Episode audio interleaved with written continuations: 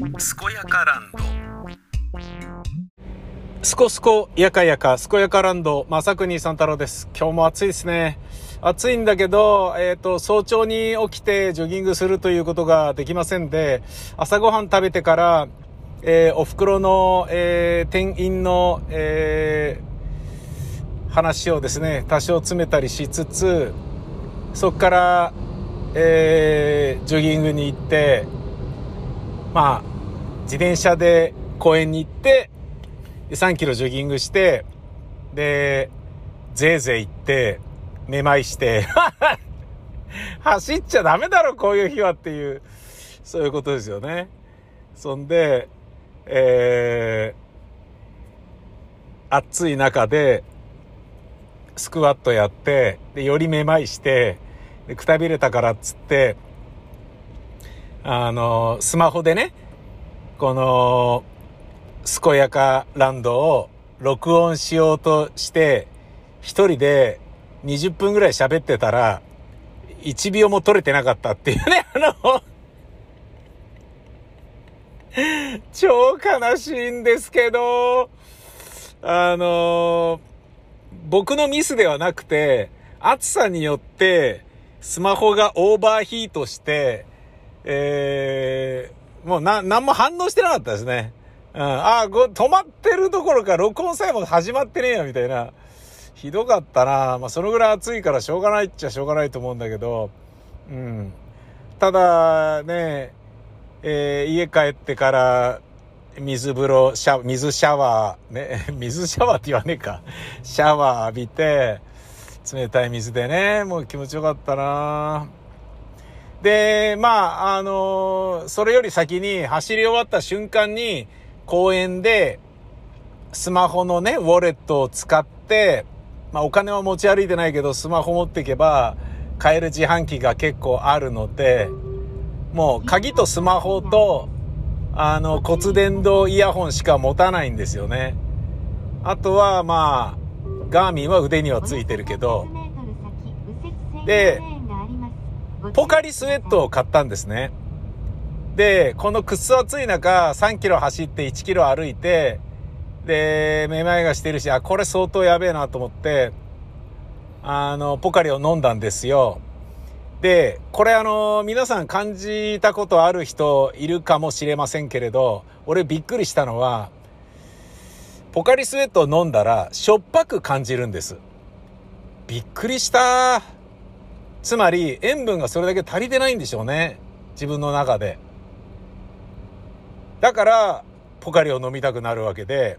っていうか、まあ今日はね、あえて、ダイエットしてるから水にしようっていうのがいつものパターンなんだけど、でも炭酸水にしようとかっていうのがいつものパターンなんだけど、もうこれは相当ね、脱水症状に近づいて、熱射病に近いから、ポカリ飲まないとまずいだろうなと思って、ポカリ飲んだんですね。すぐ飲み干したっていうのもあるし、ごくごくごくごく飲む、すべて飲みながら思っていたのは、しょっぱいんだな、ポカリってっていう感じだったです。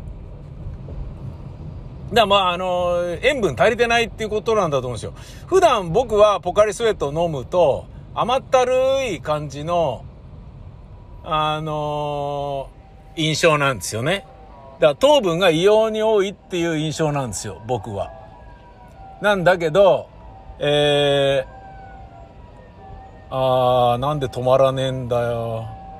救急車が来てるのに、うわ、曲がるよ、こいつ。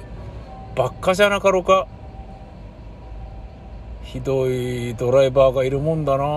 八原の交差点なんですけどね。うん。あのー、笹目通りと新目白通りの交差してるところですよ。この八原の交差点にね、救急車がね、鳴らしながら進入してんのに右折をやめようとしない。どんどんどんどん先へ行くっていうね。ああいう人たちのわがままによって人の命が奪われるんだよな。クソだな、本当に。みんな自分さえ良ければいいっていうところがすごいな。ねえ、つまり人を押しのけて生きても嬉しいのかっていう話でさ、あのー芥川龍之介の雲の糸におけるガリガリ亡者が糸にね、しがみついて、後から登ってくる人間を蹴落とそうとするっていうね、あの、非常に人間のね、エゴを、えー、描いた小説がありますが、それと同じことをやってるんだぞ。その右折はっていうことを、俺は声高に言いたい。うん。えー、という、なんかよくわかんないおっさんの正義感、自分語り。まあ、まあ、さておき。えー、ポカリが甘いと思って今まで飲んでたんだけど、今日はしょっぱく感じた。これはびっくりだなああんまりしょっぱいなと思ったことないんだけど、今日はすげえしょっぱかったよ。これよっぽど体調悪いんでしょうね。っていうかよっぽど脱水症状だったんだろうなっていうようなことを思いました。とさ。あ、ビッグモーターだ。なんか笑っちゃう。車買い取りとか書いてある。なんか笑っちゃう。えー、やっぱそれはそうなるよね。トヨタのランクル459万円だって。へえ。ビッグモーターで、ねえ、これから中古車を買ったり売ったりすることはないだろうな。ビッグモーター、セコムが入ってましたね。セコムのイメージさえ悪くなるね。ビッグモーターに、ねえ、ロゴが出てるとね。うん。お引越しはアートっていうのが繋がってるね。えー、ビッグモーターの近くにあるだけで、おし、お引越しはアートもなんかイメージ悪くなるね。そんなことないね。えー、それで言ったらビッグモーターがね、近くにある家に住んでる俺もね、なんか自分が嫌いになるね。ならないね。なんかあの、ビッグモーター面白いですね。あれ。あの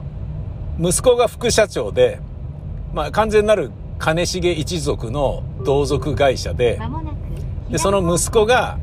えー、なんとか損保に最初ね、就職したんでね、早稲田大学卒業して。で、そこでコネクション作って、そんでビッグモーターに戻ってきた。戻ってきたっていうかね。まあ、だから、なんだ、ホリプロの社長がね、最初日本放送で働いて、で、その後ホリプロに戻って社長になるっていうのと同じようなパターンだよね。うん。もうびっくりしたな、社長になった瞬間に、あ、宮川さんとかって言って、日本放送辞めちゃったんですよとかって、これからもよろしくお願いしますとかって言われた時は、おおと思って。なんか、女才ない人だなと思ってね、あ、こういう人が、ね、芸能界のビッグプロダクションをね、支えていくんだなと思ったらね、シャップを脱いだよね。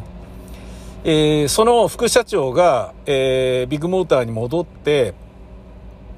それが関係あるのかないのかっていうのはこれから調べられるところだと思うんだけど、その副社長が働き始めた、あの保険会社っていうのは、なぜかビッグモーターが取り扱ってる保険会社のダントツナンバーワンらしいのね。で、そういう癒着がいろいろある。で、えー、水増し請求してるんだから保険会社は損しているように思えるんだけど、でもそうではなくて、その、その、えー、保険会社に、えー、委託すると、あのー、け、なんか、新規の顧客を5人、あのー、なんか、えー、ビッグモータースから、なんか、派遣するみたいな決まりがあったらしくて、つまり、えっ、と、保険金をね、多めに払わされてるっていうことで保険会社は損してんじゃないのと思われがちだけど、そうではなくて、あの、その会社ね、は、に関しては、結果的にはプラスになってると。しかも、その、ゴルフボールとかでいっぱい傷をつけたから、えっ、と、それによって投球がガクーンって下がるから、ガクーンって下がったってことは、それだけね、それ以降、えー、多い、あの、金額の多い保険料を払わされることにもなるから、トータルではプラスになっていた。で、っていう、その、やりとりが、あの要は、癒着がね、あったんじゃねえかって。で、これから、そのね、副社長が一回入社したっていうことによるコネクションが、そういうことに繋がってたりするのかしないのかっていうのはこれから調べていくところだろうなっていう話なのね。で、まあ、あの、どこをどう切り取っても、ふざけんなっていう話でしかないんだけど、えー、まあ実はいろいろなからくりがあって、結構根深い闇があるねっていう話。これからつまびらかになることを切に望むっていうことなんだけど、ですまたそれとは別に、あのー、ちょっと興味深いのは、株式会社武蔵野っていう小山昇っていう男がいまして、で、この男は、知床遊覧船沈没事件のあの会社の、あのバカ社長なんですね。で、散々、えー、コンサルとかをやっていて、会社を立て直しているんだけれど、あの、知床のあの会社も立て直したと思われるけど、ああやって無茶なね、えー、出しちゃいけない日にね、行って、人を殺したりしてるわけだから、ファックだよねっていうのは、まあ、ね、誰もが知ってる通りなんだけど、そこの、あのー、なんかね、朝礼やって変な言葉をでっかい声で言わされたりとか、するようなのとか、なんかね、まるっきり同じで、同じ会社が、つまりあの株式会社武蔵野が、そのビッグモータースも、やってるらしいのね、コンサルを。で、どうやら、その罰ゲーム制度とか、まあ、ビッグモータースで言えば罰金制度であ、罰金とか降格の制度であったりとか、もうやってることが本当同じじゃねえかよと。で、そのことを、なんでマスコミは、どこも取り上げないんだろうって。これからね、それが調べれば分かってくるだろうから、事実として出てくれば、もっともっと、それによる問題が明らかになるだろうし、取り上げられていくだろうっていう話なのよ。なんか、恐ろしい株式会社武蔵野のコンサルっていうのは、すごいクソだねっていう話いや。コンサルってさ、難しいんだけど、いや、実は僕もね、何度か頼まれたことあるんですけど、うん。まあ月にね、数万円とかのコンサル料だったらやってもいいかなと思って、やりそうになったこともあるんですけど、えっ、ー、と、まあだから広い目で見てね、その業界のことしか知らない、えー、会社経営者とかだと、なんかもう世の中がこうなんだからこういうことしないとダメですよとか、ね、こういうことした方がいいです。ななんでインターネットのホームページ作ってないのとか、そんなようなね、もう当たり前のことをね、助言して差し上げるだけで、ああ、なるほど、みたいな。で、こうやらこうやらって経費をもっと落とせるじゃんとかって、ああ、なるほど、とか、そんなようなことなんで、まああの、まあ会社儲かってるからいいんだけど経費はもっと下げれるよとか、ここにこの部署いらないからこの人たちクビにした方がいいよとか、当たり前のことを外部に言ってほしいから、自分で首切れないから人に言わせるためにコンサルを雇うみたいなこともまああるんだよね。で、そんなのまあ頼まれることもあるんだけど、ただね、その、吉野家のね、えー、上京したての小娘しゃぶ、しゃぶ漬けみたいなことを言う、ああいうのと同じで、えー、かなりひどいじゃないですか。なんか、コンサルって、アコギに、